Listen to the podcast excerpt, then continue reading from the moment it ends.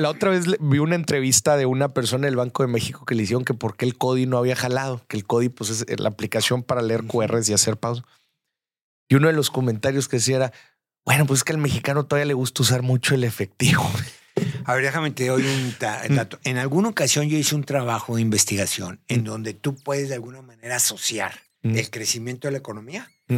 con el crecimiento de billetes y moneda. Ah, sí nos platicaste de la base monetaria. exacto. Sí, a ver. En donde en nuestro país tiene un crecimiento muchísimo más allá de lo que debería ser de acuerdo al estándar. Ajá. ¿Por qué? Bueno, pues por actividades ilícitas Ilícitas. de una u otra manera. Y no nada más estoy hablando de narcotráfico, me explico. Cuando alguien, por ejemplo, ahorita, y porque todavía hay por ahí, compra una factura falsa, le devuelven el dinero en efectivo. En efectivo. Entonces, ese es un tema, mm, no, no necesariamente es un... eh, el hecho de que yo quiera seguir usando efectivo, pues todo el mundo quisiera ya no usar efectivo, creo yo, en, en cierta formalidad. Bienvenidos a Dimes y Billetes, un podcast de finanzas para nosotros los otros. Yo soy Maurice Dieck y juntos aprenderemos de dinero, inversiones y economía. Todo sencillito, con peras y manzanas. Prepárate, que este es el primer día de tu nueva vida financiera. 3, 2, 1.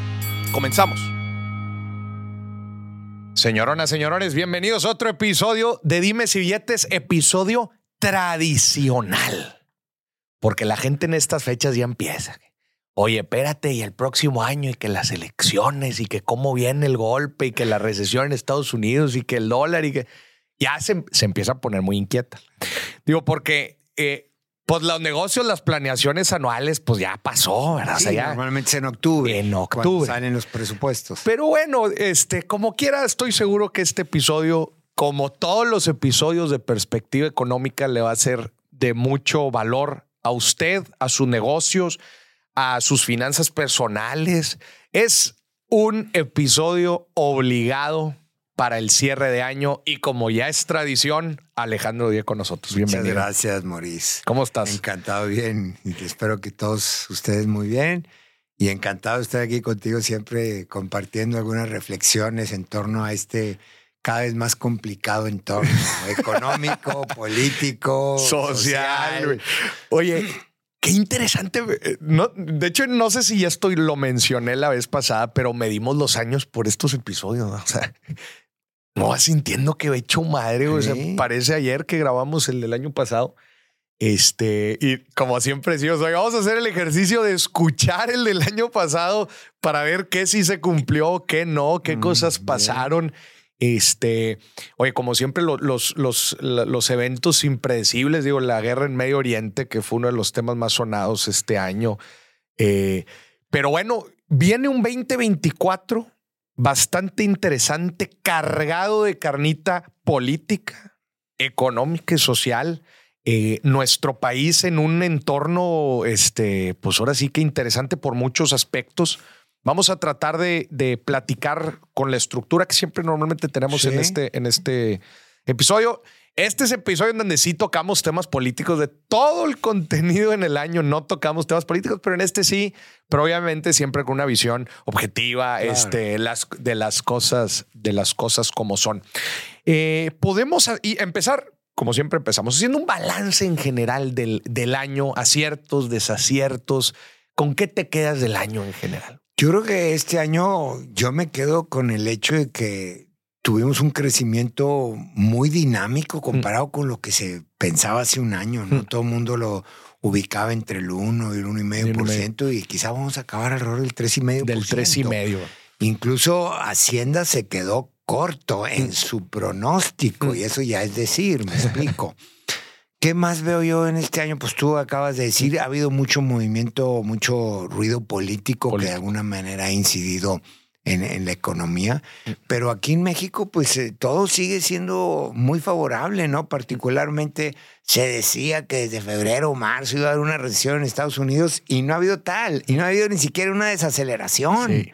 Y obviamente hace un par de años vimos que Estados Unidos de alguna manera durante dos trimestres consecutivos eh, se contrajo la actividad económica, pero en México ni lo sentimos, me explico. Yo creo que mucho tiene que ver con la relocalización de plantas por cuestiones de manufactura, mejor conocido como el nearshoring, y también el friendship shoring, que tiene que ver lo mismo, pero más que por la lejanía, por estar cerca del país amigo, ¿no? Yo creo que en ese, en ese sentido es importante. Y todos los factores que están impulsando el crecimiento vía el consumo, se están ahí y siguen ahí. El empleo sigue creciendo muy activamente, los salarios reales creciendo como nunca, la masa salarial creciendo, las remesas creciendo y Estados Unidos pues más o menos sigue un ritmo de crecimiento que nos ayuda mucho a que todo esto se redondee, ¿no?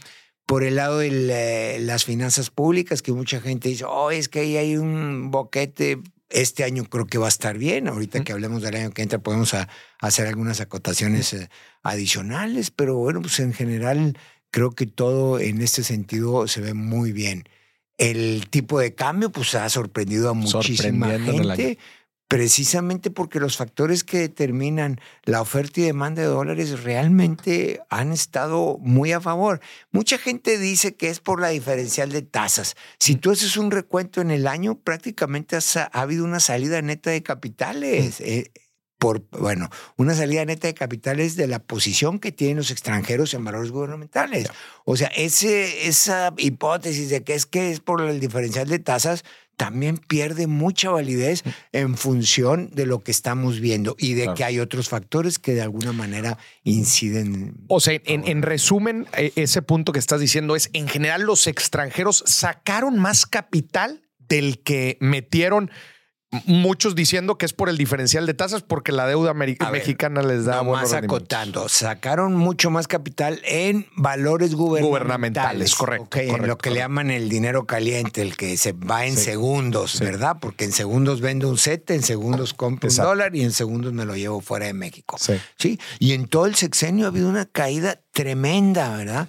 Simple y sencillamente a principios de sexenios teníamos un porcentaje de, de, los bonos del gobierno en poder de extranjeros de cerca del 40%. Ahorita anda alrededor del 20%. Ha caído de una manera muy importante. Ya, ya que, ya que se podría, ¿a qué podría responder esto?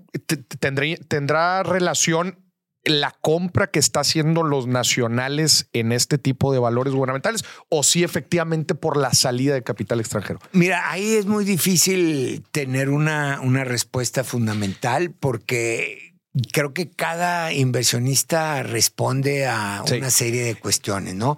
Se habló mucho y se sigue hablando de que el problema de Pemex, el problema del gobierno federal, el que si la deuda de Pemex, el que si nos van a quitar la calificación y muchas, muchos inversionistas se adelantan mucho a una mala noticia, me explico.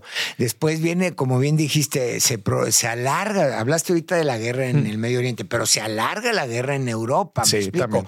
Y eso de alguna manera hace que gente vuelva a lo que le llaman a, a un eh, cielo seguro, ¿no? Un safe heaven, ¿no? Que comúnmente se dice.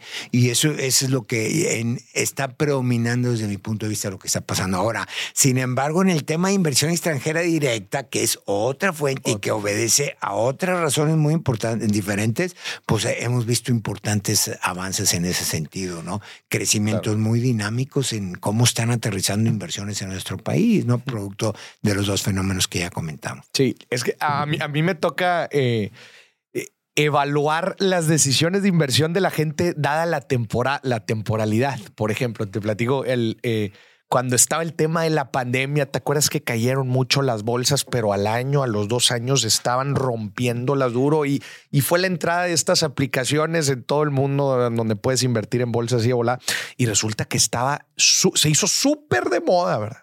Toda la gente metiendo, lo que dicen en, en, en, en, a, bull market, everyone's a genius, ¿no? Todos son expertos cuando el mercado le está yendo a tomar. Y eso duró año, año y medio, casi hasta dos años. El, el frenesí de la bolsa en pandemia, la gente también metías en sus casas, invirtiendo tanto en Estados Unidos como en México. Pero hoy en día son los CETES, o sea, los CETES es lo de lo que todos están hablando, dadas las tasas que, que están dando. Este, por un lado, me gusta porque impulsa al inversionista o a la gente que tenía su lanita ahí en el banco y que no quería hacer nada y ahora se pusieron de moda los CETES, pues bueno, quieren meterla ahí. Pero bueno, también se nota claramente la estacionalidad que cuando un activo le está yendo a toda madre, todos pero van y se tiene razón, pero yo creo que ahí sí hay una razón fundamental. Si tú ves ahorita la tasa real de Sí, los claro. Que Sí, bárbaro, sí, comparado con esas épocas que tú dijiste de la, de la, De la pandemia, en donde llegó a ser negativa la tasa real. ¿no? Que nos lleva a un tema también interesante, inflación en el año. Pues se fue, se fue controlando ahorita y va más o menos, pero se controló. Se controló, pero sigue siendo alta. Bueno, aunque los últimos dos meses ha habido muy buenos resultados, la inflación de alimentos. De alimentos. Y eso lamentablemente afecta al que menos tiene. Mm. En México, el decil de ingreso más bajo llega a gastar más del 50% de su ingreso Mm. en alimentos. Sí. Y eso es algo que, que es muy propicia mucho la, la pobreza alimentaria que se llama, porque la gente deja de comer o consume productos de mucho menor calidad. ¿Me explico? Claro. o sustituye otro tipo de cuestiones ahí al respecto, ¿no? Eh, pero sí, evidentemente, a ritmo más lento del que quisiéramos, pero sí la inflación va de alguna manera viento en popa bajando de una manera importante. Claro. Eh, digo, y, y- y el, el nivel de tasas, pues también con el, con la presión de, de la Fed, que allá, pues más o menos, ¿verdad? Y van con la inflación. Y si pues, ellos no la bajan, la, el, el encrucijada en la que está Banco de México para mantener el diferencial. Pero como que nos año. empezamos a divorciar, porque la- eh, en la ult- el último aumento que hubo en Estados Unidos no fue de alguna manera correspondido con una Sí, no, fue- México. sí, exacto. Pero la diferencia ya estaba, pues ya es importante, Ya es ¿no? importante. O sea, como para decir, vamos a seguirle así, ¿no? Ahorita la pregunta es cuándo va a empezar el Ah, ciclo de bajas. Sí. Yo creo que los datos que vimos, sobre todo en Estados Unidos, en este último dato, creo que esta semana dan los precios del productor, que es importante analizar, pero apuntan a que hay una caída importante de alguna manera ya en la inflación y sobre todo la expectativa de inflación también Mm. cayó mucho, ¿no? De acuerdo a los indicadores que hay allá de cómo miden la expectativa de inflación. Y, y son cosas que el mercado laboral sigue fuerte, pero enfriándose gradualmente, que eso es lo que todos esperamos, que haya una, lo que comúnmente llaman los economistas, un aterrizaje suave. ¿Qué significa un aterrizaje suave? Que podamos controlar el fenómeno inflacionario, que llegue al nivel que quisiéramos, en Estados Unidos es el 2%, sin tener que aceptar una recesión o incluso una desaceleración profunda. Y creo que para allá vamos, ¿no? Contrario a lo que se pensaba hace un año. Ya. Oye, qué interesante eh, el tema en nuestro país. Lo mencionaste varias veces, nearshoring, ¿verdad? Que es la palabra del, del, momento. eh, el, el nivel de empresas que está llegando a la frontera, a, la, a la franja norte de, de nuestro país. Proyectos, proyectos en el sur, el tren Maya, el transísmico que se plantea también por, por Oaxaca y, y- y llegar hasta, hasta Mérida y cómo esto le ha dado también dinamismo al país. Ahorita mencionabas las diferentes presiones que mantienen al superpeso, remesas, exportaciones, inversión extranjera, la tasa de interés. Sí, fue un buen año para México en general. Yo creo que fue un extraordinario. Extraordinario. año. Comparado, pri- primero siempre hay que compararnos con la expectativa. Ujú. ¿Qué se esperaba? Me explico. Tú dices, oye, pues nada que ver un crecimiento del tres y medio con crecimientos del 5, 6 Sí, o sí, sí. 7. No, claro. Pero sí fue un bastante buen año, ¿no? Incluso, mira, en las pláticas que yo doy económicas, pues se, critica de alguna manera algunos eh, elementos de política pública, pero les preguntas a los empresarios, oigan, ¿a quién le ha ido mal? Y la verdad es bien poca gente la que realmente levanta la mano, ¿no? Y no es por pena, o sea, la gente, la economía está bollante, la verdad. Con, con sus asegúnes, ¿verdad? Y con problemas que siempre va a haber, pero pues yo siento que todo va, va, va muy bien. Y siento que el año que entra, si no igual, va a ser incluso desde mi punto de vista un poco mejor que este año por toda la infusión que va a haber de recursos eh, por una u otra razón, ¿me explico? ¿El tema electoral va a impulsar esto o por el otro lado va a afectar? No, yo sí creo que siempre naturalmente hay un impulso porque hay una cantidad de recursos que se destinan directamente a las campañas y el... O sea, todo el gasto de los partidos y le chingada, o sea, Pues, pues va al consumo, finalmente no va a ir a poner una fábrica. ¿verdad? E- Ese es un tema importante. Ahora, si analizas el déficit público que se está estimando, es un déficit monumental. ¿De, de cuánto es de 5.9% del del PIB? Entonces, eso evidentemente eh, trae Inyecta. otro impulso importante a la, a la actividad económica, me explico. Y obviamente lo de las elecciones yo creo que la, la relocalización de plantas va a seguir madurando. Ese es el gran tema, ¿no? Porque mm. ahorita estamos así, pero empieza cada vez más a, a madurar. Y los datos de inversión extranjera que nos dan, fíjate bien, ese es algo importante. Muchas veces hay empresas que ya no se necesita autorización para un cúmulo de actividades mm. y vienen los extranjeros, invierten y la verdad después se dan cuenta y avisan, me explico, no es como era antes que yo requiero una autorización expresa de la Secretaría de Economía para... para, para, hacer una inversión, y que se catalogue como inversión extranjera directa. Exacto. Y luego hay una serie de empresas que están en un proceso muy importante, eh, vamos, en la fila para poder invertir y que están ahorita viendo y todos los problemas que, que ha traído la, relocalización. En particular, que vemos, por ejemplo, el gran tema asociado a la falta de energía eléctrica inmediata o de factibilidad de, energía eléctrica, a la falta de agua y sobre todo algo que está sucediendo a nivel mundial, la falta de mano de obra calificada. Mira, Maurice, yo que viví la época del 78-79, en donde había un fenómeno muy similar ahorita.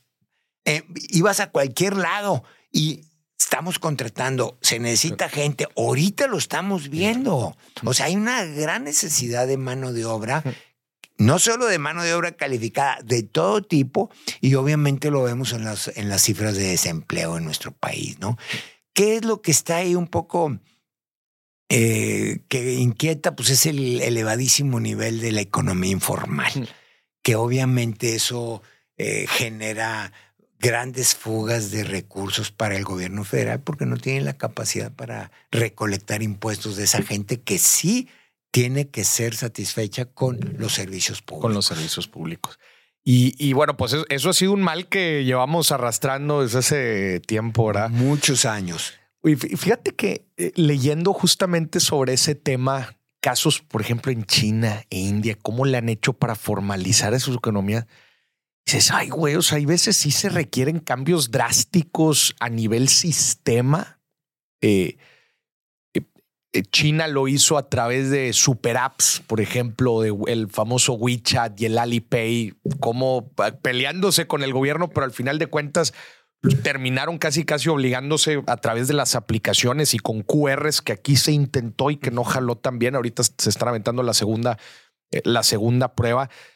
India con una formalización así en masa, dándoles como el eh, social security en Estados Unidos, nada más que el social security ya te cuenta una, ya, ya, ya tienes una cuenta de banco.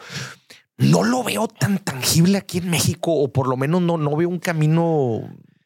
Fíjate, eh, ah, de esto se ha hablado mucho mm. y, yo creo que una forma muy importante de hacerlo, que esta gente contribuya, lamentablemente, es a través del impuestos al consumo, porque todos consumimos. Pues. El impuesto al ingreso es mucho más difícil de administrar, mm. es mucho más difícil de ir con los... Eh, estamos hablando cerca de 25 millones de personas eh, físicas que, que están en la informalidad y, cómo le voy a cobrar no resulta desde el punto de vista del costo-beneficio, pero si tú de alguna manera en el consumo los grabas, es mucho más fácil porque van a tener que ir al súper y ya tienes una estructura para recolectar. El problema ahí fundamental es lo que ha sido siempre un tabú. Hoy no podemos poner un impuesto a alimentos y, medicinas, que porque mm. pues, puede políticamente incorrecto. Pero eso mm. sería una pues algo que habría que evaluar o explorar algún tipo de esquema para poder aumentar de alguna manera la actividad. Ahora, también eh, qué complicado esto en nuestro sistema fiscal. O sea, bueno, seguramente tú igual que yo vas a un lado y me hace una factura y nada más por internet. Y si no la pides hoy, eh, ya, sabes que eso, si tú midieras el número de horas hombre que se pierden en eso en términos de productividad, es enorme, es enorme. el gobierno hizo un, un, avance enorme en ese sentido para hablar de un impuesto sobre la renta basado en las ventas. Basado en ventas. Eso es básicamente lo que es el RECICO, mm. el régimen simplificado de contribuyente. Mm. ¿Qué es lo que dice? Es que a mí no me importa si deduces, no deduces. A mí me pagas el 1, el 2 o el 3% sobre tus ventas de impuestos sobre la renta y tú hazle como tú quieras, dependiendo del umbral de ingresos que tengas. Si eso lo pudiéramos llevar de alguna manera a otro tipo de contribuyentes, creo que sería un... Que así es eh, como funciona el régimen simplificado de, eh, eh, de, eh, de confianza. Es. O sea, es este. México, sí. Exacto.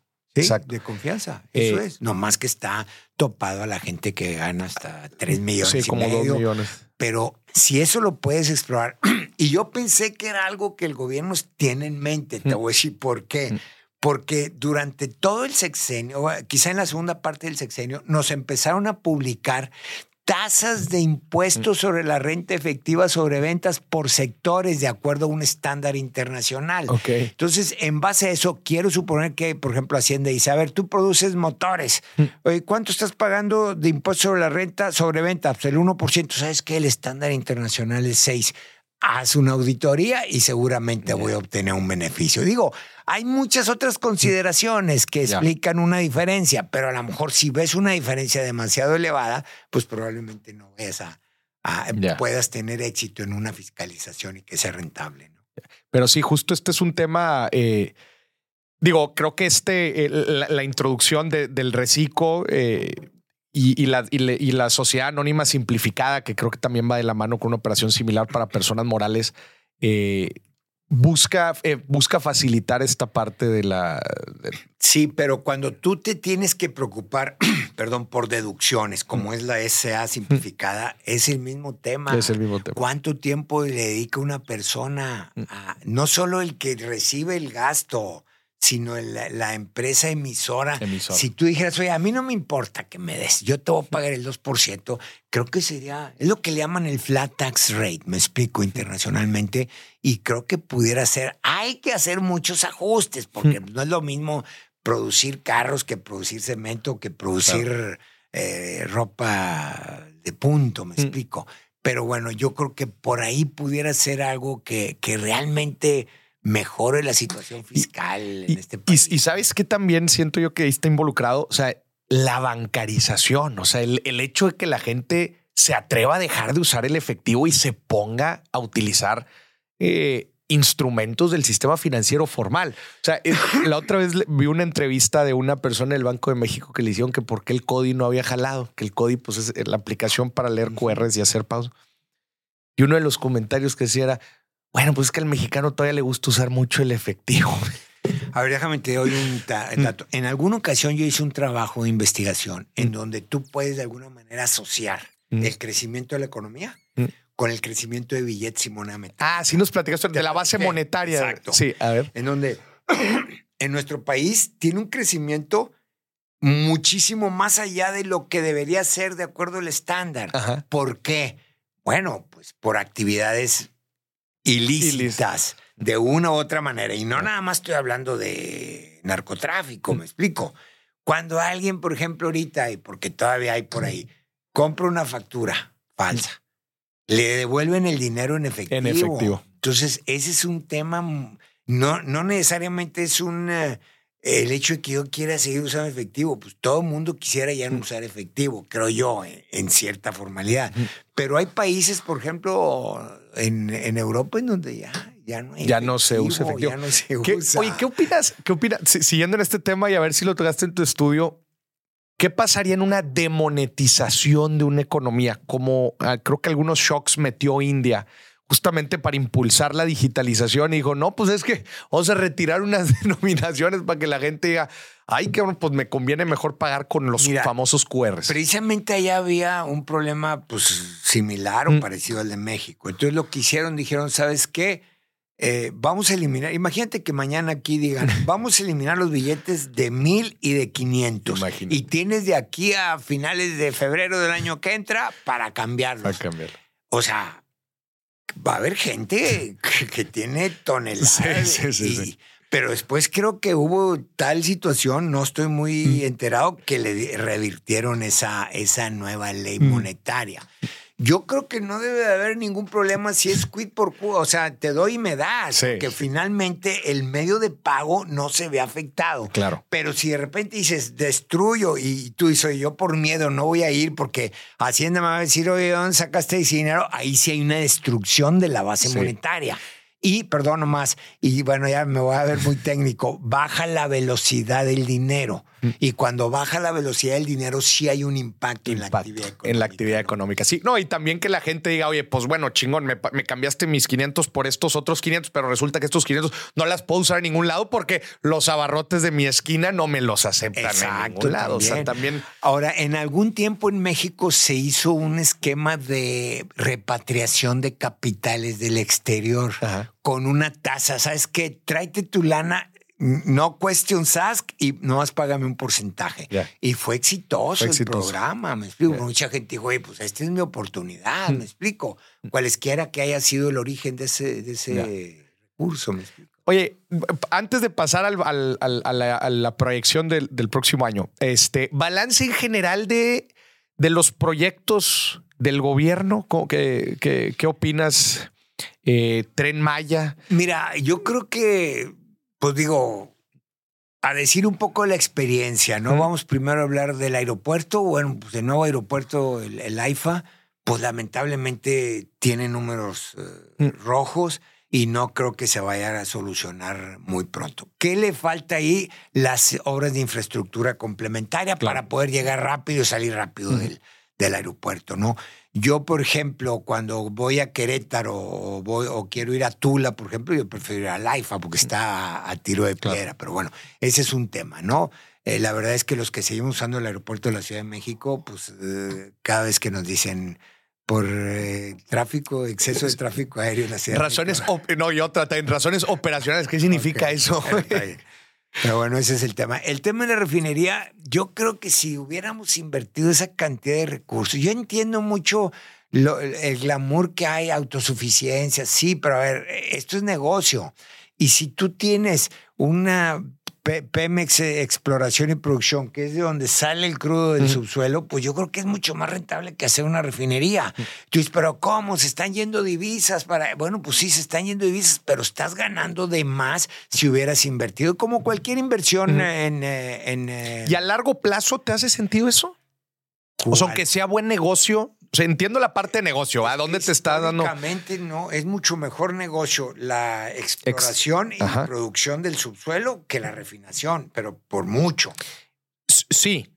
O sea, otra vez, buen business a, corto, a corto plazo. Digo, bueno, históricamente lo ha sido así, pero, eh, o sea, para el largo, como estrategia de largo plazo para un país, ¿no conviene ser autosuficiente? Yo, la verdad, como economista, digo, tú asigna los recursos en donde, en donde sea más rentable. Mm. Y a lo mejor eh, en la lista de proyectos públicos o privados, una refinería está en lugar 80 cuando hay 79 antes que, dices, cubre. exacto. Eso es como en cualquier forma en la que tú asignas. Vamos a hablar de tu tiempo, ¿verdad? ¿Cuánto le dedicas tú al ocio?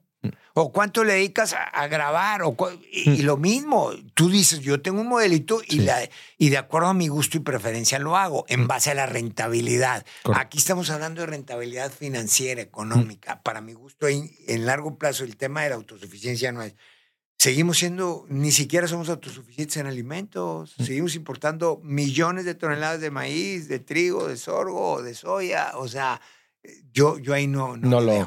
Ese fue el segundo. El tercero, el, el tren Maya. Pues históricamente los trenes son subsidiados en Estados Unidos y en Europa. A lo mejor en, en, el tren Maya habrá algún tramo que sí pueda ser rentable. No sé, cuando llegas a Cancún y quieres ir a la a Playa del Carmen, en lugar de irte en carretera, pues sí hay un, un eh, tren que te lleve bien. Pero yo la verdad creo que ese va a ser otra vez un, un proyecto muy padre, turístico, va a desarrollar el sur, pero nos va a costar a los mexicanos, ¿verdad?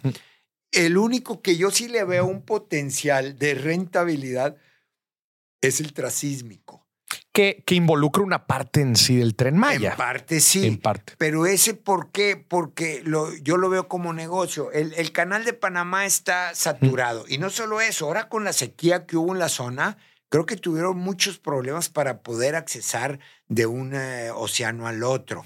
Eso, pero a ver, Está bien que hagas el tren, pero falta la infraestructura, faltan bodegas, faltan una serie de cuestiones, falta mano de obra, faltan muchas cosas que se requieren ahí mismo para poder hacer ese operar el transísmico. Operar el transísmico. Muchas hay muchos incentivos fiscales, perfecto, pero si incentivo fiscal es un factor, pregúntale tú a una empresa, y te irías allá, pues a ver, ¿hay escuelas? Mm, pues más o menos. ¿Hay hospitales? Pues más o menos. ¿Hay calidad de mano?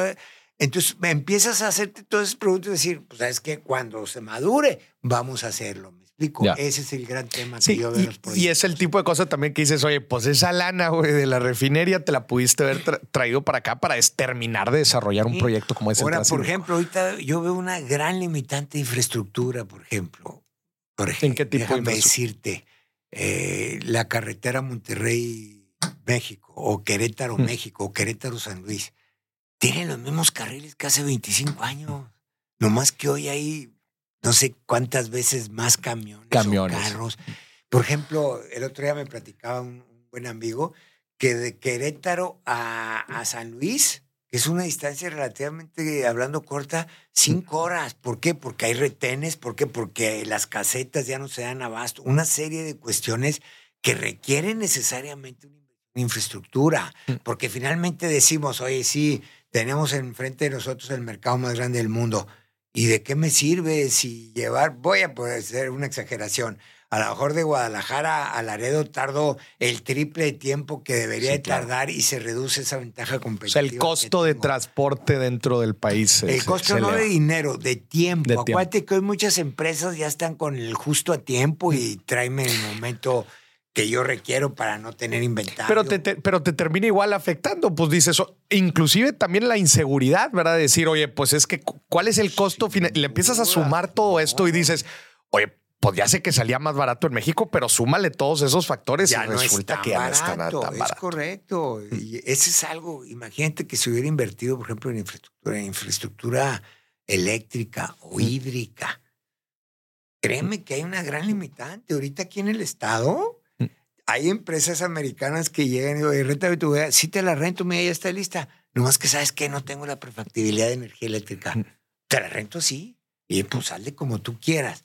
Y hay, hay casos de esos que no deberían de existir en algo tan básico como el de energía eléctrica, ¿me explico? Entonces ahí también hay que enfocar un poco las pilas en la próxima administración para reducir esos obstáculos que existen para que la relocalización verdaderamente tenga un efecto potencial máximo. ¿no? Claro. Oye, eh, eh, sobre el tema energético, que es un tema que conoces muy bien y que ha sido un tema importante en, en, estos últimos años, ¿cuál es tu balance en general con todo el tema, tanto de las energías, energías renovables, el tema que hubo también con los privados? ¿Cuál es tu opinión al, al día de hoy? Mira, en energía eléctrica creo que el problema serio está en lo que sigue siendo el monopolio natural. La transmisión y distribución de energía. Perdón, ¿por qué? Porque la generación, hay mucha generación. Mm. Sobrada además, sobra la oferta en materia de generación. Nacional. Sí, claro. Pero te digo, cuando hay transmisión limitada, líneas de transmisión o distribución, ahí es donde no, no te puedo dar la factibilidad porque la línea de transmisión que viene del centro de producción de la energía al centro de consumo, pues hay una, hay una diferencia y no, no hay esa capacidad. Ese es el mm. gran tema. Esa es la... Ahora, ¿qué pasa en, relación con el tema del, de petróleo y mm. de hidrocarburos? Ahí la verdad es que se requiere la participación del sector privado. ¿Por qué? No porque los funcionarios ejecutivos o técnicos de Pemex sean malos, no, porque Pemex no tiene dinero. La industria petrolera es una industria de altísimo riesgo. Déjame te pongo un ejemplo. Históricamente a nivel mundial, si tú perforas un pozo, más o menos tienes una posibilidad de éxito del 30%. Una vez que ya, ya, que ya le metiste el billete. No, no, no, espérame. Que ya viste la sísmica. Oye, parece que aquí hay. Ahora sí, y perforo y, uh, pues no, salió un chorrito y no, me explico. Entonces, ahora, déjame te digo, ¿cuánto cuesta por decirte eh, perforar un pozo en aguas profundas? Un pozo, hmm. por ejemplo, 400, 500 millones de dólares. Imagínate. Con 30% de probabilidad de éxito. Entonces eh, eh, se debe diversificar el riesgo. Y por eso es importante lo que en su momento se denominaron los farm outs, que nada más son la participación pública y privada en un proyecto para que el riesgo pueda de alguna manera diversificarse. Ojalá y eso regrese, porque si no, pues vamos a tener que, que seguir invirtiéndole a Pemex de alguna manera pues, recursos que a lo mejor se van a perder y entonces sí va a haber una presión importante para el gasto público. Y ahorita ya esos farm outs ya no existen. Desde que entró esta administración se cancelaron los farm outs y se cancelaron las rondas petroleras, que eran las rondas petroleras. Pemex había hecho mucha investigación de sísmica y de subsuelo en donde pareciera que había petróleo, en algunos casos lo hay, pero no sé si has visto que recientemente que algunas empresas han dicho, ¿sabes qué? Me retiro quiero entregarte esta, este campo porque no resultó rentable. No resultó. Ese es lo que te digo, el 30% resulta rentable. Pero tú es un tema de México, es un tema mundial. De, de, naturaleza, inclusive. la naturaleza. Pero estos farm outs, o sea, con las eh, asociaciones privadas, estas empresas compraban el derecho a, explorar y a perforar diferentes zonas dentro del dos. La, ronda petrolera iban solos los privados. la grande. Y el farm out es una asociación entre, entre Pemex y el privado, me explico.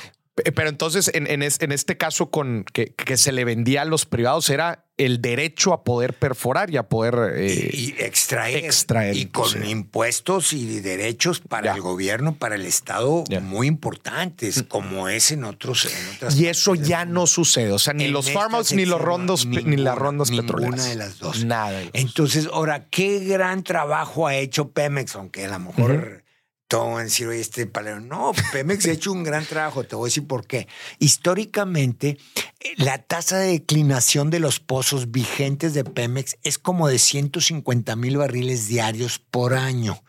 Es decir, si tú estás produciendo dos millones de barriles diarios en el año uno, el año dos, nada más por la declinación natural, ya no más vas a producir. Declinación natural porque los pozos te van dando menos. Pues sí, porque se van, se van acabando. Se, van, agotando, me explico. Entonces, pero esta administración, mal que bien, ha en seis años, que debería haber una caída más o menos de 900 mil barriles diarios de mm. petróleo, ha logrado más o menos con algunos campos que han encontrado mantener, más o menos la, la producción en niveles aceptables, bajos, unos 700, unos 700, un millón 700, un millón 750 mil barriles diarios. Que como dices, para mantener ese monto, ¿verdad? Tienes que explorar, investigar, o sea, tienes que meterle billete y meterlo bien. Y mucho dinero, exacto. Y ahorita ya no hay nadie más que le meta, o sea, es el gobierno el que le está metiendo el billete. se lo está metiendo. Ahora, los privados empiezan a florecer. Sí empiezan a producir, pero la verdad es que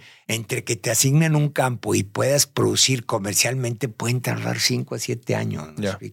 Hay una gran posibilidad acá en aguas profundas, mm. en una asociación que se tiene con unos australianos, entre Pemex y unos australianos acá, le, llaman en el plegado perdido, cinturón plegado perdido acá al eh, este de Matamoros, 100, 150 kilómetros. Hay una gran posibilidad de campos que ya están produciendo eh, eh, vamos a decirlo, eh, de manera de laboratorio ahorita, o sea, no de manera general. No a gran escala. a gran escala, pero ya en, en pozos profundos, en, en, aguas profundas. Hay una gran expectativa ahí, ¿no? Ya.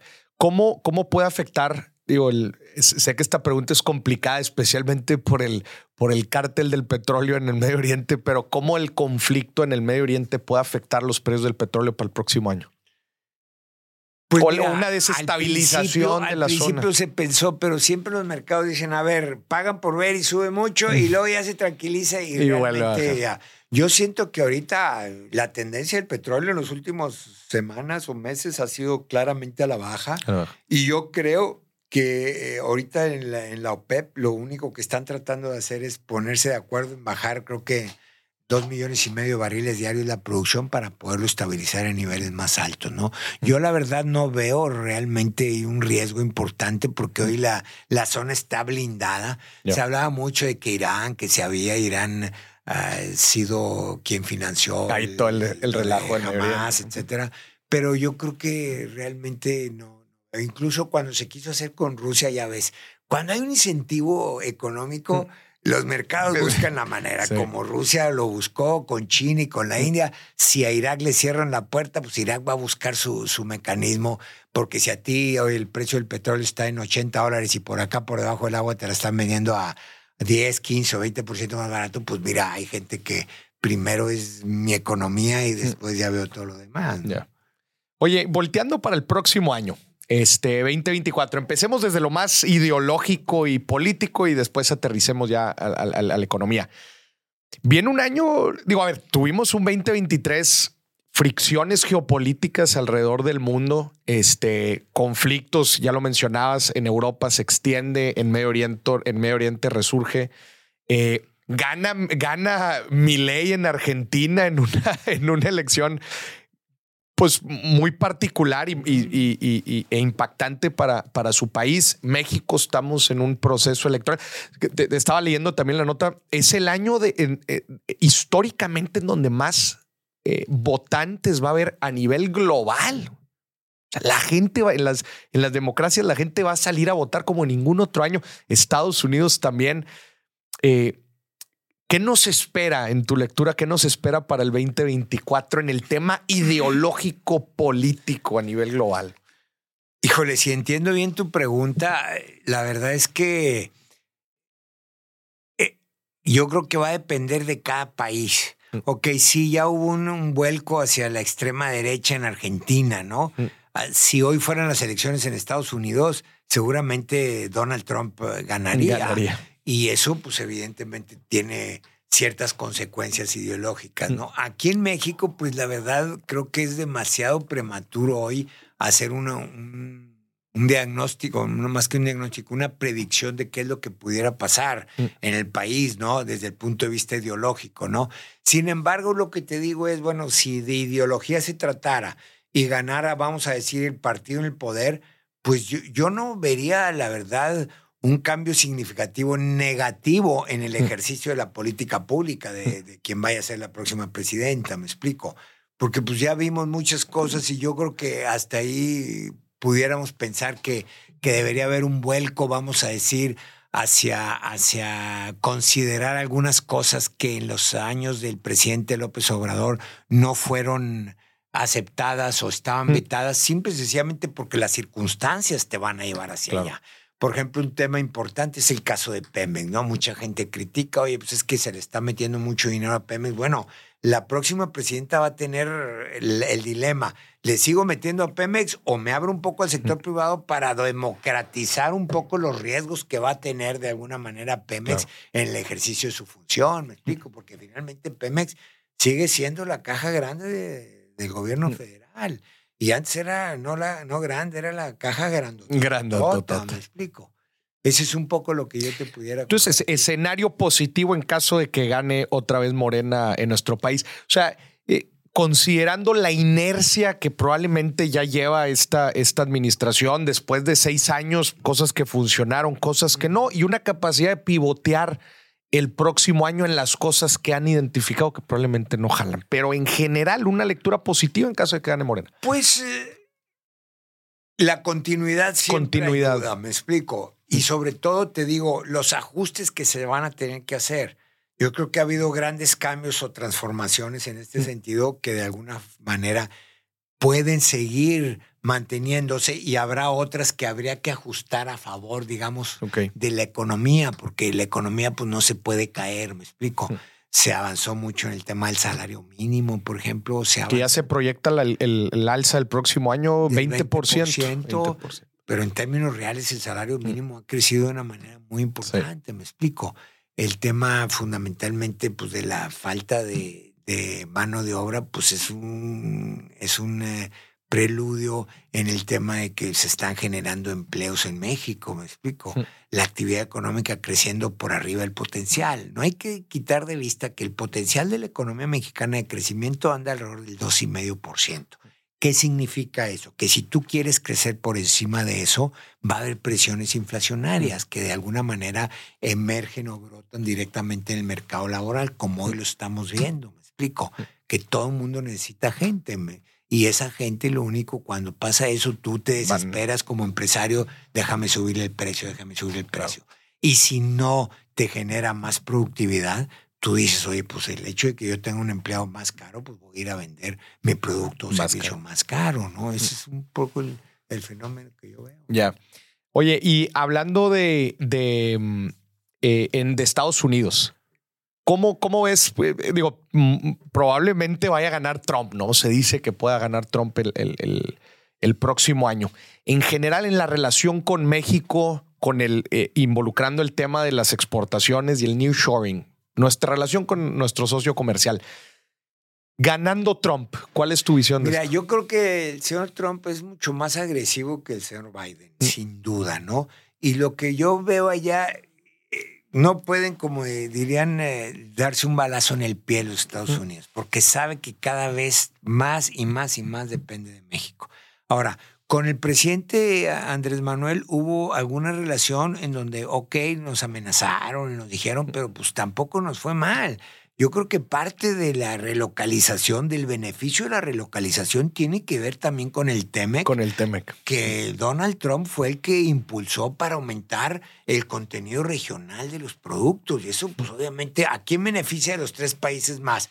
Pues al que tiene la mano de obra más barata o al que, a, la, economía que tiene la mano de obra más disponible, que era México, por los niveles de desempleo y subempleo que tenemos en comparación con Estados Unidos y Canadá. Entonces yo por ahí no lo veo mal. Ahora, el tema de drogas y, y migración, pues son temas que, que, se vienen arrastrando de muchísimos años atrás. Mm. Entonces, ¿qué es lo que se necesita? Y lo que se necesita es que haya un programa muy agresivo en donde los tres países, o incluyo yo a Canadá, se pongan de acuerdo para que realmente lleguen a una solución. Por ejemplo, toda la falta de mano de obra que hay en México. Bueno, pues yo no sé, pero yo de repente voy aquí a algún lugar aquí en Monterrey y oyes a, gente sudamericana trabajando. Mm, Lamentablemente, la velocidad a la que las autoridades mexicanas están reaccionando para darle a esas personas de alguna manera un tipo de documentación oficial que te permita a ti como,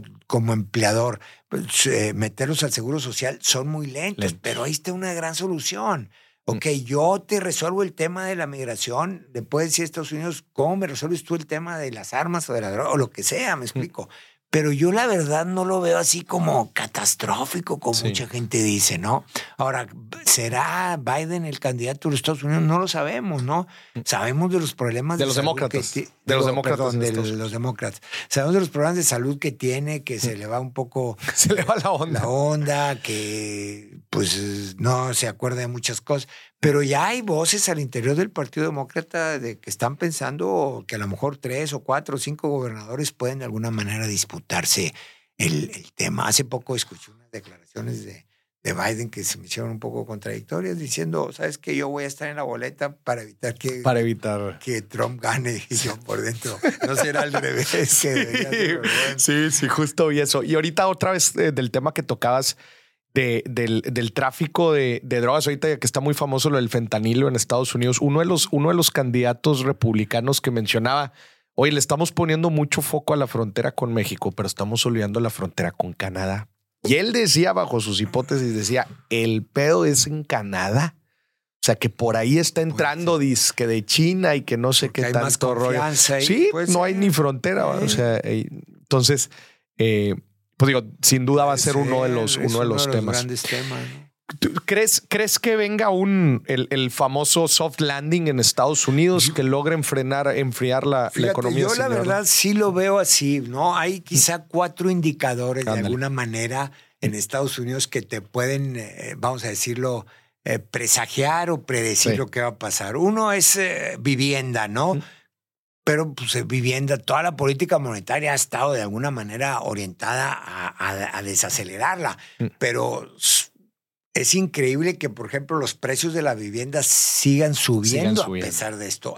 Hay ahí un tema de oferta, etcétera, pero mm. bueno, ese vamos a ponerle tacha, ¿no? Mm. Después, empleo pues el empleo está en su mejor nivel de toda la historia de Estados Unidos. nada más para regresar y para que la gente lo entienda. Le pusiste tacha porque en teoría a, su, a, más alta la tasa de interés la gente deja de comprar casas y los precios deberían de ir bajando. y, la actividad económica también. ese es el, objetivo. Ese es el objetivo, pero medido a través de los precios de las viviendas en este y, y de la demanda, ¿no? Y la construcción de nuevas casas en general. Creo que ahí está funcionando. Porque ha ido subiendo el precio. Exacto. Segundo, el tema del, del empleo.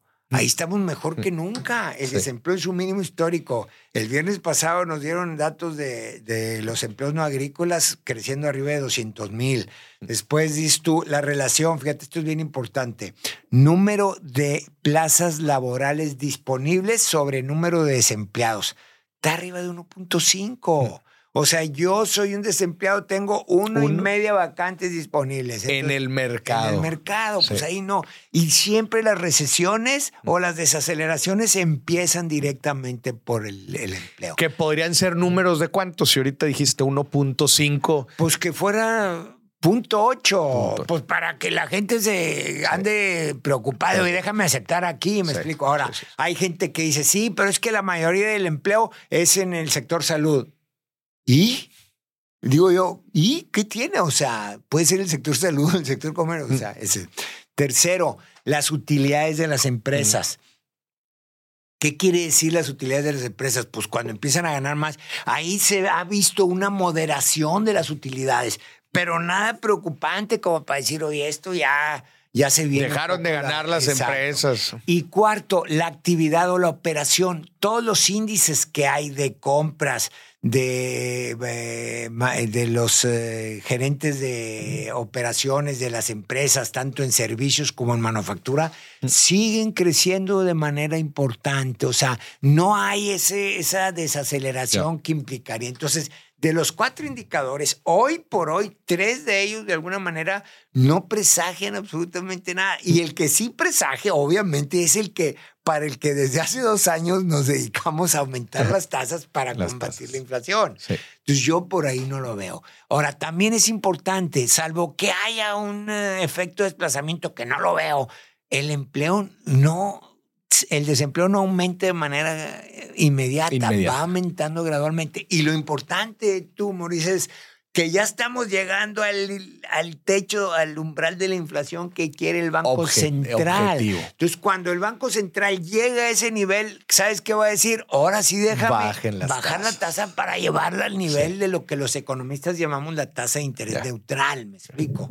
Entonces, sí, llegando a este, en, como en conclusión, llegando a este nivel de inflación con los indicadores de, la actividad económica positivos, dices, ahora sí ya no, ya no hace falta tener la tasa a niveles eh, tan, alta, tan altas como los que Fíjate, el dato último que hubo de la, de la inflación en los Estados Unidos mm. marca la inflación mensual anualizada, o sea, la mensual es de 0.6%, o sea, ya prácticamente está. Y ya empezaron a bajar los precios de los coches, que venían creciendo mucho, los precios de los eh, boletos de vuelos, Y ahorita con la energía, como está a la baja, yo siento que, que no. A ver, ahora, créeme, hay gente que te dice, espérate a febrero, marzo, viene. bueno, yo la verdad no lo veo. Y si fuera, no lo veo en caída libre. Quizá veo la desaceleración.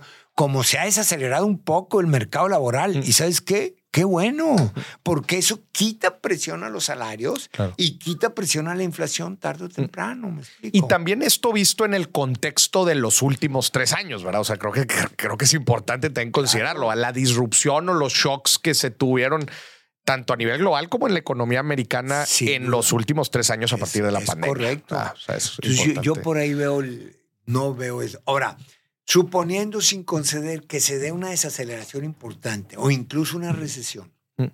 en Estados Unidos, todo el mundo se empanica.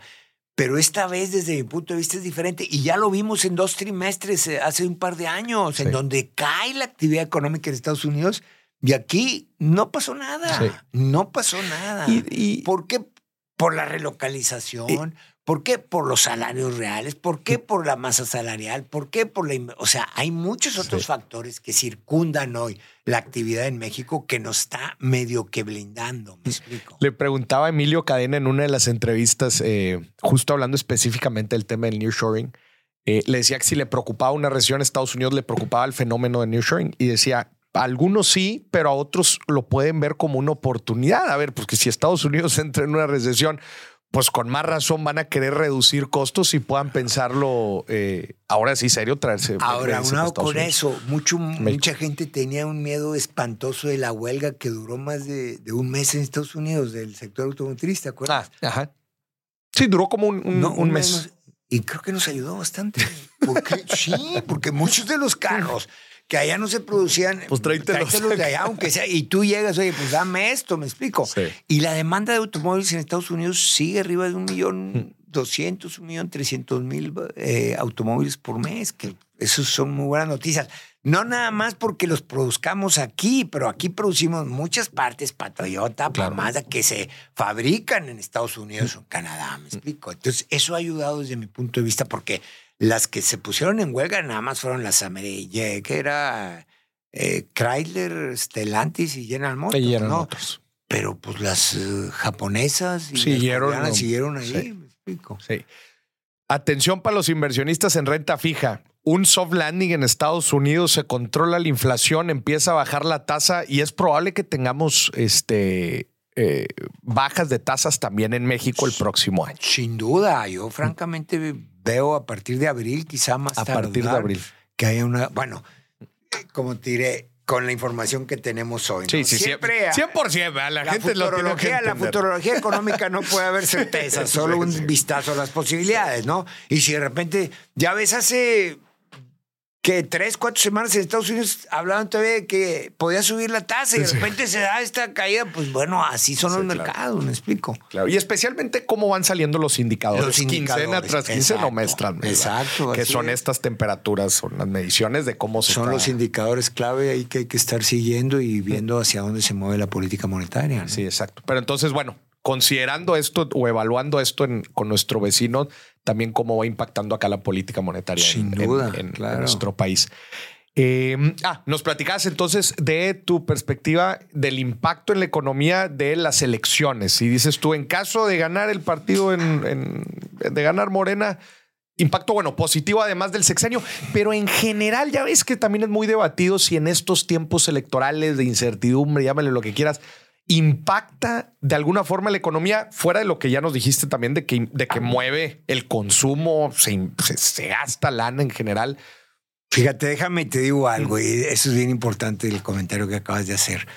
Hace seis años y, y- antes de esos seis años, el Que fue cuando ganó López Obrador y cuando ganó Sí, Peña Nieto. Bueno, se decía, no, y me refiero al, al ciclo sexenal. Ah. Normalmente las empresas, las empresas eh, se hacían Se hacían. pago por ver. Exacto, Bueno, exacto. ahorita yo me siento en siete consejos de administración y les digo, oigan, y si les hice el comentario, en los siete, la inversión que se va a hacer en el 2024 que está estimada es históricamente alta en los siete. Históricamente alta. Digo, para cada empresa. por Sí, sí, sí, pero, pero para cada una Digo, van a meter la lana que nunca han metido. O sea, como que el miedo, vamos a decir, de la izquierda radical que Ya, se ese- decía, ya, ya, ya se pasó, esfumó.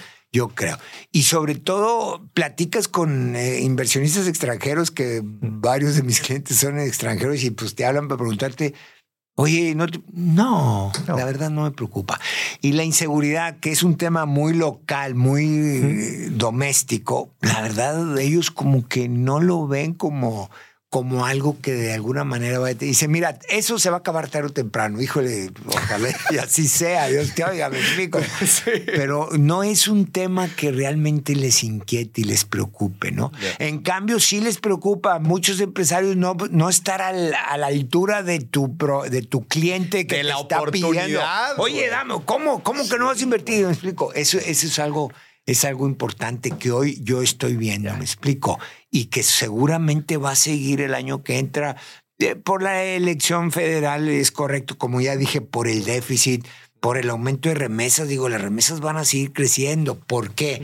Porque sí es muy político, no, que no entre gente, pero por otro lado dejan entrar gente o ya no hacen redadas. ¿Por qué? Porque si no, se les presiona el precio del- de la mano de obra en Estados Unidos y generas presiones inflacionarias. Son temas que, pues políticamente no te van a decir, oye, pues ábrele un poco la frontera, déjalos entrar o da más visas, etc., etc. Sí. Hay muchas cosas que se hacen acá políticamente que nada tienen que ver con realmente lo, con lo que manifiestan en los medios de comunicación. Claro. Y también el tema de las exportaciones.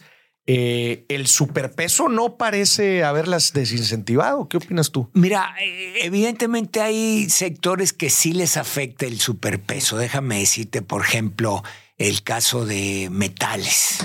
eh, el que fabrica o el que produce cobre o el que produce algunas hortalizas. Sí, sin duda, ellos están afectados. Pero, por ejemplo, el que produce autopartes, déjame decirte, ok, ¿qué produce el autopartes? Perfecto. Pistones. ¿De qué se componen? Acero en dólares, aluminio en dólares, cobre en dólares, estaño en, en dólares. Entonces, ellos no se les afecta de manera significativa, sobre todo si tienes productividad. Entonces tú lo que tienes que ver es la productividad, me explico. Mm. Claro, puede ser que se te erosione un poco el margen, pero no como para dejarte sí, no como para dejarte fuera Y ahí están los datos. Pues digo, ve este año el crecimiento de las exportaciones y vamos a quitar petroleras y mm. vamos a quitar agropecuarias. Las exportaciones manufactureras, automotrices y no automotrices pues están creciendo a la par de lo que está creciendo la actividad industrial en Estados Unidos, me explico. Entonces, en ese sentido, sí hay una afectación, por supuesto, pero no es lo que algunos quisieran, todos quisieran que pues obviamente ganar más y tener mm. mayor holgura en sus finanzas, pero bueno, eso no, no, no, es bueno para el país, pues. Claro. Y, y, no lo suficientemente representativo como para afectar en general las, exportaciones. Oye, ¿cómo, ¿cómo ves tú, o sea, hablando en el tema del nearshoring, o sea, y como oportunidad de 5 a 10 años, o sea, como catalizador de desarrollo a 5 o 10 años, ¿es en verdad la oportunidad, como todos eh, eh, eh, se expresan de ella, el, este cambio eh, económico en nuestro país, aún especialmente hablando en un mediano largo plazo. ¿Es en verdad esta gran oportunidad de oro? ¿Hay algo que te preocupa? No, yo sí lo veo así. Sin embargo, déjame decirte algo que es importante. Ojalá y esto no sea el principio eh, parecido a lo que fue en su momento la industria maquiladora de exportación. ¿En qué sentido? Que básicamente lo que éramos éramos obreros hormiguitas para generar o para ensamblar cosas y mandarlas a Estados Unidos cuando en, la Secretaría de Economía deben de tener muy claro, y ojalá y el gobierno federal de la siguiente administración lo tenga, que cuando hablas de la relocalización sería interesante buscar esquemas en donde la relocalización también relocalice de alguna manera esquemas de diseño, de innovación eh, tecnológica y mm. eh, investigación y desarrollo dentro de nuestro país. Por no solo por decirlo, no, no solo ensamblar cosas, sino venta a diseñar las partes aquí. Claro. Y fíjate lo que están haciendo muchas empresas mexicanas. Hay empresas mexicanas que de alguna manera, eh, eh, por ejemplo, una fábrica de software que conozco muy bien. ¿Qué es lo que pasa con ellos? están aquí en México y tratan de ir a Estados Unidos y dicen, sí, no, es que, no, es que estás establecido tú, no, pues en México, ah, pues yo te pago a lo que pagan allá. Pero estos muchachos, unos muchachos muy brillantes, se fueron, establecieron en Houston y hoy están cobrando cinco o seis veces lo que cobraban aquí, nada más porque ya están establecidos allá. Creo que los acabo de entrevistar. Los, acabo de entrevistar. Este, a eh, Fernando, Blue, People. Blue People. Los acabo de entrevistar. me mandaron una foto contigo. Bueno, los acabo de ese, ese, es algo que ellos están viendo, visualizando, avisorando y quieren entrar de lleno a la. oye, nada más como paréntesis, llegan ellos con los, con los clientes americanos y le dice, oye, ¿cuánto cuesta tu hora? Por decir algo, el, tu hora de desarrollador. La de Estados Unidos, por decir algo, está en dos dólares. ¿Y tú cuánto la vendes? No, pues a 1.7. ¿Y dónde es que te valga madre? ¿Dónde está mi gente? Yo te lo estoy vendiendo aquí. Bueno, y ellos es lo que hacen. Tienen al cliente allá, vienen acá y pagan bien acá, pero producen. Bueno, esa es una. Otros son, por ejemplo, negocios de logística que también están haciendo lo mismo. Empresas mexicanas muy buenas de logística van y se establecen en Estados Unidos haciendo qué? Haciendo el servicio de logística, pero obviamente ya domiciliados en Estados Unidos con una eh, visión distinta, con acceso a créditos muy económicos en los Estados Unidos y ya los ven como empresas americanas. Eso, es, eso es bien importante. Entonces, ese es el gran reto que tiene la, autoridad mexicana, buscar de, de, alguna manera, en su momento se los traías con incentivos fiscales. Tráete incentivos fiscales, no es que quiero ver aquí ingenieros de diseño, quiero ver aquí ingenieros de planta que de alguna manera estén coadyuvando en el proceso de investigación y desarrollo eso. Si eso fuera una realidad, yo sí creo que esto va a ser un detonador y una palanca importante para el crecimiento y el desarrollo económico. Sí, e, eso se. ¿Sabes si eso se hace actualmente? Con todos los que estuvieron llegando. me imagino que no. Me No. imagino, pero bueno, pues no trabajo yo en la Secretaría, pero si hubiera un tema relacionado con eso, inmediatamente creo que se manifestaría. Acuérdate una cosa, en este sexenio como que, que hubo una, una reconsideración del rol de la empresa privada. Entonces, a lo mejor ya que se establecieron y se calmaron las aguas, puede ser que el sexenio que entra, cuando empiece de alguna manera con la relocalización, de una manera mucho más clara, puede ser que vengan algún tipo de, de incentivos de esa naturaleza para apoyar a, a la gente. ¿Me explico? Eh, El gran tema o la gran pregunta de la gente, ¿no? Oye, pero sí, en verdad va a haber una derrama importante de, de- de dinero de, todo esto, de toda esta inversión que está llegando. O sea, sí, en verdad va a derramar a todos los sectores de la gente. Y creo que con lo, con lo que estamos platicando es, a ver, además de la derrama económica, la derrama de ideas, de conocimiento, de educación. O sea, que, Claro. porque luego esa gente está en estas empresas, ¿verdad? Y está diseñando partes para, para estos negocios.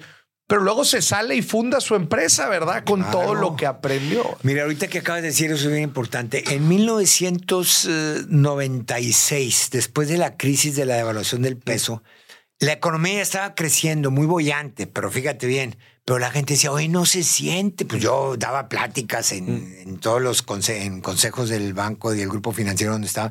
Y le digo, es que mira, ¿sabes cuál es el problema? En México en ese tiempo había 500 empresas que exportaban el 80% de la exportación, ¿ok? Pero había más de 40 mil empresas. ¿Qué significa eso? Y, y las exportaciones Mm. De alguna manera no permeaban, nomás en ese grupito, Estaba muy muy concentrado. Entonces fue un problema de crecimiento con altos o elevados niveles de concentración. concentración. Y así fue. Entonces ahorita que dices, van a permear, bueno, pues va a depender mucho. Creo que ahorita la integración nacional Mm. A las actividades de exportación es mucho más profunda de lo que era en Claro. 1996, Mm. pero obviamente sí se va a concentrar en estas empresas que pueden ya no nada más exportar, también muchas veces cuesta lo mismo para el PIB una exportación que hagas de un producto que una importación que sustituyas.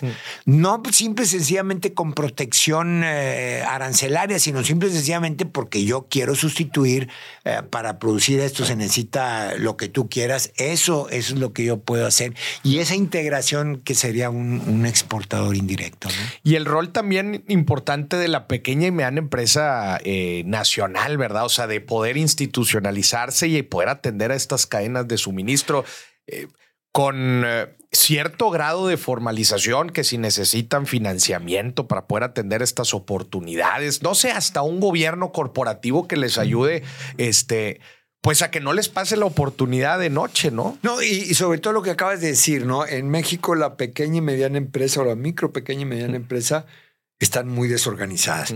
Y, y, y este sexenio lo que hizo fue quitar el famoso fondo PYME, que ayudaba en muchos sentidos a atacar mercados, a que investigaras, a que te orientaras, a hacían ferias de proveedores para buscar proveedores. Todo ese tipo de cosas, este sexenio lo, lo, canceló, pero bueno, el próximo sexenio, dado el cambio de coyuntura que hay, probablemente puedan retomar eso para poder de alguna manera eh, ser exitosos en el proceso de institucionalización de las empresas. Oye, has estado mencionando varias veces como espero que este sexenio sí lo, sí lo haga. El siguiente. sí, exacto, Sí. Este, este que está por entrar.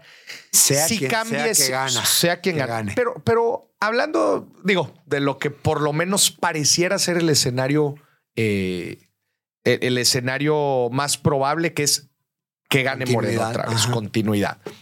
Tú has mencionado varias veces, pues espero que este sexenio sí lo logre hacer, sí logre cambiar esto, sí logre modificar, etcétera, etcétera, etcétera. ¿Qué tan factible lo ves tú? O sea, que sí le den eh, rienda suelta, no rienda suelta, pero por lo menos que sí se logren hacer ciertas modificaciones dentro de la línea política que siga esta nueva administración, siguiendo Mira, suponiendo eh, ese, ese escenario al que tú haces, yo veo una gran diferencia entre el presidente y, y la candidata de Morena, ¿no? La candidata de Morena es una científica, es una mujer que letrada, que estudió en el extranjero, Mm. tiene un doctorado en una de las mejores universidades de los Estados Unidos, ¿no? entiende perfectamente lo que significa eso desde mi punto de vista. Eso para mí es una gran diferencia comparado con el presidente. ¿Que ¿Por qué no se hizo este sexenio? Bueno, pues su razón es tendrá el presidente. Cada quien tiene una forma ideológica. A mí me ha gustado algunas de las declaraciones que hace la, la candidata de Morena en, ese, en el sentido de decir, ¿sabes qué? Pues yo, yo voy a tener mi estilo de gobernar. O sea, no, no esperen más de lo mismo. O sea, pues son manifestaciones ahora. ¿Qué tanto va a ser o no va a ser? Pues todavía no podemos saber, Moritz, porque todavía no podemos escuchar, de acuerdo a la ley electoral mexicana, todavía no empiezan formalmente las, campañas. Entonces vamos a escuchar las propuestas, vamos a escuchar los debates y entonces ahí vamos a tener a lo mejor elementos un poquito más sustantivos para, para analizar exactamente qué es lo que pudiéramos esperar de cada uno de los dos candidatos hasta ahorita. Dos candidatas, no sé si vaya a haber un tercer candidato, quién vaya a ser, pero pues yo creo que va a estar en, en pelea entre esos dos. ¿Cuáles van a ser los eventos, fenómenos eh, del próximo año que crees que van a mover tanto al mundo como a nivel nacional? O sea, ¿dónde tienes puesta la mira? Bueno, primero la evolución de la economía de Estados Unidos y vamos a hacerlo cronológicamente. Después la elección de México y por último la elección en los Estados Unidos. Y en el Inter, en cualquier momento, de alguna manera, ¿qué pasa con la guerra en Europa? ¿Qué pasa con la guerra en Medio Oriente? Y ahorita lo que está gestando, no sé qué tan...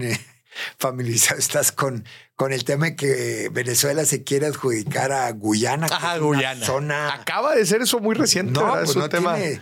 Y yo siento que este, qué curioso que ahorita el presidente Maduro dijo, ahorita voy, pues cuando Estados Unidos quizá y el mundo está... Volteando por otro, lado. Eso es.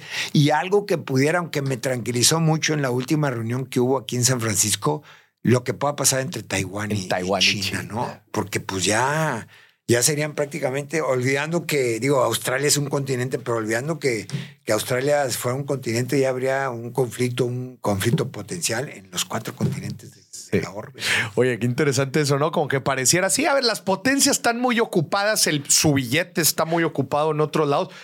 Oye, pues déjame, me acuerdo que yo tengo aquí un problemita, pues déjame lo soluciono de una vez, al cabo no me van a... Guyana es riquísimo en, en hidrocarburos, mm. riquísimo, ¿no? Y, creo que tiene el crecimiento del PIB más alto de, los últimos. ¿Qué tan grande es Guyana? Es una islita. Es una. O sea, nada. Pero bueno, pues lo que importa no es lo grande, sino lo que hay abajo. Me explico. Ya. Pero entonces lo dijiste bien: evolución de la economía americana. Después se vienen eh, las elecciones aquí, después las elecciones allá, conflictos, eh, conflictos, las guerras en Ucrania, las guerras en Medio Oriente qué, qué termina de pasar con China y Taiwán y qué, y qué termina de pasar con.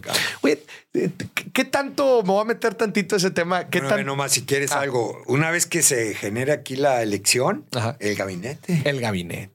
Eso es bien importante. Que a ver, que también ahorita durante las elecciones, eh, durante las campañas ya empiezan a mostrar empiezan sus principales... a ver sus principales eh, colaboradores, pero no siempre son los definitivos. no son los que están, no son todos los que están, ni, son, ni están todos los que son.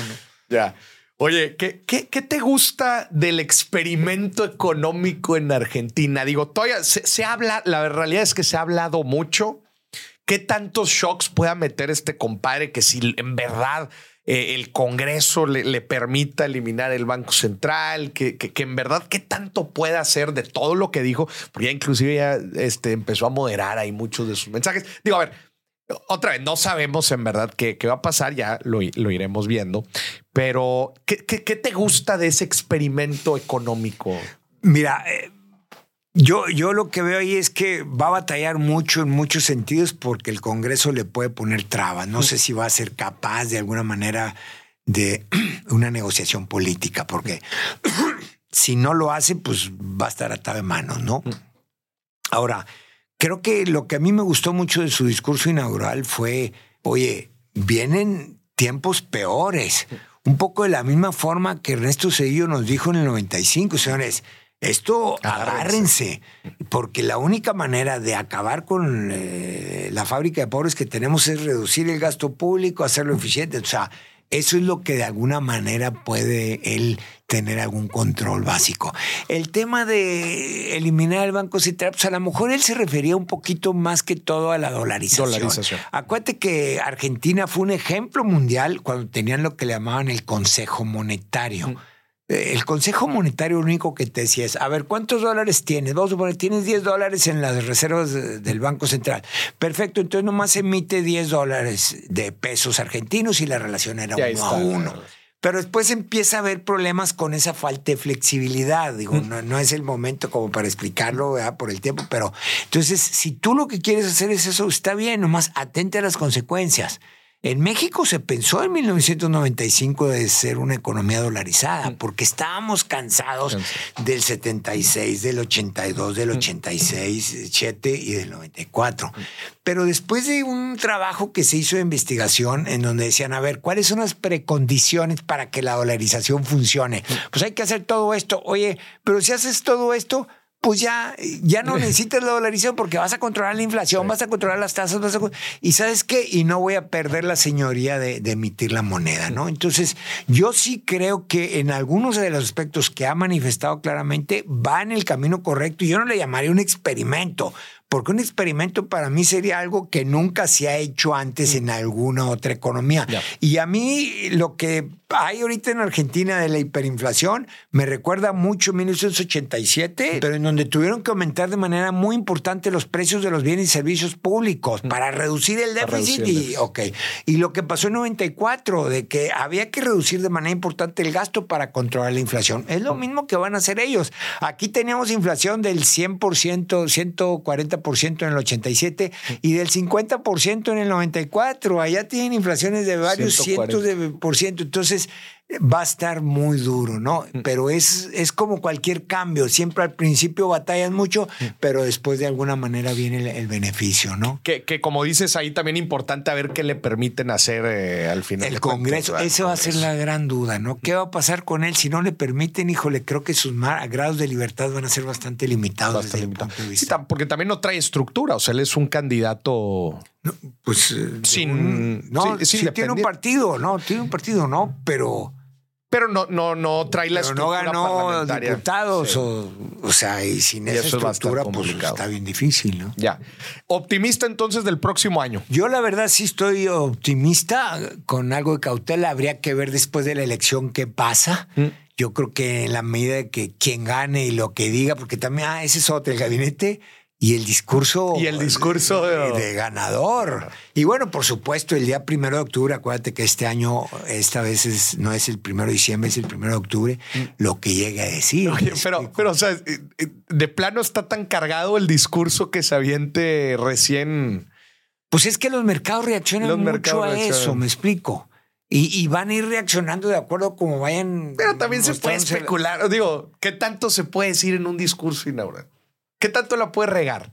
En un discurso pues mira, Andrés Manuel López Obrador lo que dijo en su discurso inaugural y que ha venido repitiendo es lo que, lo que finalmente hizo. ¿eh? O sea, si haces un análisis de eso. Y también aunado el cambio que significaba, ¿verdad? Claro.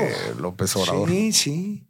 Entonces yo creo que esos son los eventos íconos que habría que estarle dando seguimiento. Eh, ¿Hay algo del próximo año que te mantenga despierto en la noche? ¿Es algo que digas, híjole, este, este es el riesgo o este es un, un escenario? Pues el tema de inseguridad que en algunos estados de la República sigue manifestándose con una virulencia tremenda y que de alguna manera pudiera estar involucrado el el recursos de procedencia ilícita mm. en las campañas. En las campañas. Y obviamente hace tres años, recordarás, bueno, un poquito menos de tres años, pues la serie de gente que asesinatos y cosas. Eh, durante el proceso electoral. eso, eso es lo que hoy, hoy me tiene un poquito, pues, eh, con cierta inquietud, ojalá y, y esto de alguna manera se pueda ir resolviendo gradualmente y y pues es lo único que nos mm. falta para, para el gran despegue. Oye, oportunidades interesantes, algún activo que te, que te llame la atención para el próximo año? Pues mira, la verdad es que en el mercado de valores mexicano yo creo que está bastante castigado, ¿no? Históricamente. Y yo sí veo que las empresas mexicanas que cotizan en la bolsa durante la época de pandemia y de recesión, pues mostraron resultados Resiliencia. muy, sí, muy favorables. Y realmente se mantiene este crecimiento y con una buena expectativa de, políticas públicas hacia adelante, esa pudiera ser una, un, un esquema interesante, ¿no? Eh, los bienes raíces también en ciertas zonas del país en donde realmente eh, le apostemos un poco a la relocalización, pues no en las zonas ya maduras, digo, estamos hablando en zonas en donde apenas se pudiera de alguna manera, particularmente el, norte de la República, obviamente el sur con toda la obra e infraestructura que hay, pues también de alguna manera creo que son momentos interesantes para poder hacer inversiones en esas zonas de por allá. ¿no? Sí, está cañón eh, eh, en estos últimos tres años, digo, mucho impulsado por Nearshoring, pero también el tema del trabajo remoto y la cantidad de extranjeros que están llegando a muchos de las principales urbes y, dentro de las urbes, estas zonas de, alto desarrollo que apenas ahí van, van agarrando. Está cañón como los precios están altísimos, en verdad, este, y no hay tanto inventario también de, ciertos segmentos de bienes raíces, está cañón. Entonces, eh, creo que también es un mercado, mercado muy bueno. Interesante. ¿Alguna industria en particular que hayas visto que, que, te interese para estos años? Pues mira, yo creo que los servicios, eh, particularmente de tecnología de información, es un tema que es muy importante. Los servicios de educación y capacitación y adiestramiento de toda la mano de obra que se estará que se tiene que reconvertir, me explico. ¿Por qué? Porque si no se reconvierte no va a haber gente y las empresas no van a venir, me explico y vas a perder esa ventaja competitiva. Así son los dos, dos sectores que ahorita de, bote pronto, ¿no? Eficiencia energética, eh, cuidado del agua, todo ese tipo de cosas que, que tienen mucho que ver con, con las problemáticas que hoy estamos eh, enfrentando. ¿Sabes qué parte me, me, gusta mucho también del próximo año? Que creo que va a ser un año de maduración de las aplicaciones de inteligencia artificial en la rama que mencionabas de tecnología. O sea, eh, digo, a ver, nosotros lo vemos aquí en el negocio. O sea, como el año pasado se habló mucho de las soluciones y, y que ChatGPT empezó a evolucionar y todo. Pero creo que este es el año en donde, oye, muy fregón todo lo que está ahí afuera, pero ya las aplicaciones reales, a ah, bueno, es que puedo hacer análisis de datos, este, ahora puedo analizar variables, este, dentro de mi negocio, crear contenido, un sinfín de cosas, pero ahora sí ya como la, la, revolución dentro del como que fue la investigación básica. Ándale. viene la, la aplicación. Ahora sí aplicarlo. Y de lo que más me llama la atención de eso es la velocidad con lo que va creciendo. La velocidad con la que, con la que eh, al final de cuentas, estos son algoritmos, ¿verdad? Que los algoritmos los vas entrenando y, se van entrenando cada vez mejor y las aplicaciones. O sea, el crecimiento es exponencial, pero demasiado rápido. Rápido. Rápido, En una, en una de las entrevistas de, Elon Musk decía que no lo, no lo alcanzamos a percibir, pero el impacto que tiene la inteligencia artificial de entre 3 a 5 años es inimaginable. Así. razón. Creo que eso va a estar, va a estar muy interesante en todas las industrias. Claro. Todas las industrias. La, aplicación de. Sobre todo la generativa, ¿no? Sí, exactamente. Entonces, creo que es algo también eh, para tener en cuenta. ¿Algo más? No, pues con eso te agradezco nuevamente. con eso le dimos ver los resultados. Sí, está con ganas de ir, viendo cómo va, cómo va evolucionando y, año importante de decisiones importantes. Pero, pero sí concuerdo. Este, digo, en, estos últimos meses, este, este, semestre me ha tocado eh, dar la vuelta ahora sí que por México dando conferencias. Eh, a todo tipo, desde estudiantes y, empresarios, y todos están a la expectativa y todos están eh, optimistas, ¿verdad? De, este momento, ¿verdad? De este momento de, de, nuestro país y, y, bueno, pues la responsabilidad que conlleva para la toma de decisiones de cada quien y cómo pues tanto en nuestra vida profesional, los estudiantes y todos los profesionistas que van entrando al mercado laboral, como los empresarios, para generar una institucionalización dentro de su negocio y, y, bueno, y de capacitar y desarrollar a su gente, ¿no? Que eso es, algo importante. importante. Y con la inteligencia artificial, la capacitación se va a volver mucho más económica. Fácil. La otra vez estaba platicando con, con una persona que, que tiene un, una plataforma de educación de idiomas y que te pone un, un, un, asesor, pero el asesor es la inteligencia artificial. Tú, tú estás conversando. sin parar sobre el tema que quieras, inclusive hablado con un, con un robotcito inteligente. No, está bien loco, güey. O sea, y, y yo le dije, oye, ¿y si crees que en un futuro necesites saber hablar un idioma para ciertas cosas? Porque, oye, si este podcast lo agarramos así como nos lo acabamos de entrar y el equipo lo mete a una maquinita que tenemos ahí, sale hablado en inglés, inglés. con tu con tu tono Mi de voz, voz, con tu ni, ni, te imaginarías que estuviste hablando inglés esto, esta hora. Está cañón. Está. Y eso acaba de pasar este año. güey. Oye, y el próximo año nos vamos a aventar perspectiva económica, pero ya ni vamos a ser nosotros, güey. Va a ser, Va a ser la genial, del chat. Va a ser- no, va a ser hora de nuestro contenido, güey. Ah, hablado, güey. No, no, no. En, en- en el tema de generación de contenido vienen cosas loquísimas, loquísimas, loquísimas, porque lo que hemos visto este año No tiene precedentes. O sea, estamos viviendo en un mundo de, de- de información infinita ¿verdad? que está, Ya. que está en la nube y cómo todo eso. Para empezar, ¿cómo lo llamas? O sea, ¿cómo haces, cómo llamas tú el contenido que está en la nube? Y luego una vez que lo traduces, ¿cuál es la mejor forma de entregarlo? Eso va a, va a regir, yo creo que el tema de los medios. Ya medios tradicionales ya lo están aplicando y todo porque, híjole, güey. Pues Va a estar fuerte. Pero bueno, por lo pronto aquí estamos Aquí y nos estamos. acabamos de aventar el cotorreo. Señoras y señores, muchas gracias. Alejandro Díaz con nosotros. ¿Dónde pueden eh, eh, eh, seguirte? eh, solicitar más información, lo que sea, porque me ha preguntado gente, Ah. creo que sí te los he mandado, y que oye, es que sé. quiero una asesoría o algo así. Este, ¿dónde pueden Te ver? mando eh, a mis redes, te, te mando. WhatsApp para que lo publiques en su O- momento, ok. ¿Te parece? Y tú, no sé si quieras dar tu correo para sí, cual- sí, es eh, A de Alejandro Dieck, como mi apellido, arroba consultoresdieck.com. consultoresdieck.com para cualquier cosa. Sí, porque ya me acordé que la, la vez pasada me, me- me estuvieron preguntando y también pusieron ahí en, en- en el chat. Entonces ahí cualquier Con cosa, mucho gusto. este, eh, para que manden el correo. Ya lo revisas, gacho. Claro, siempre.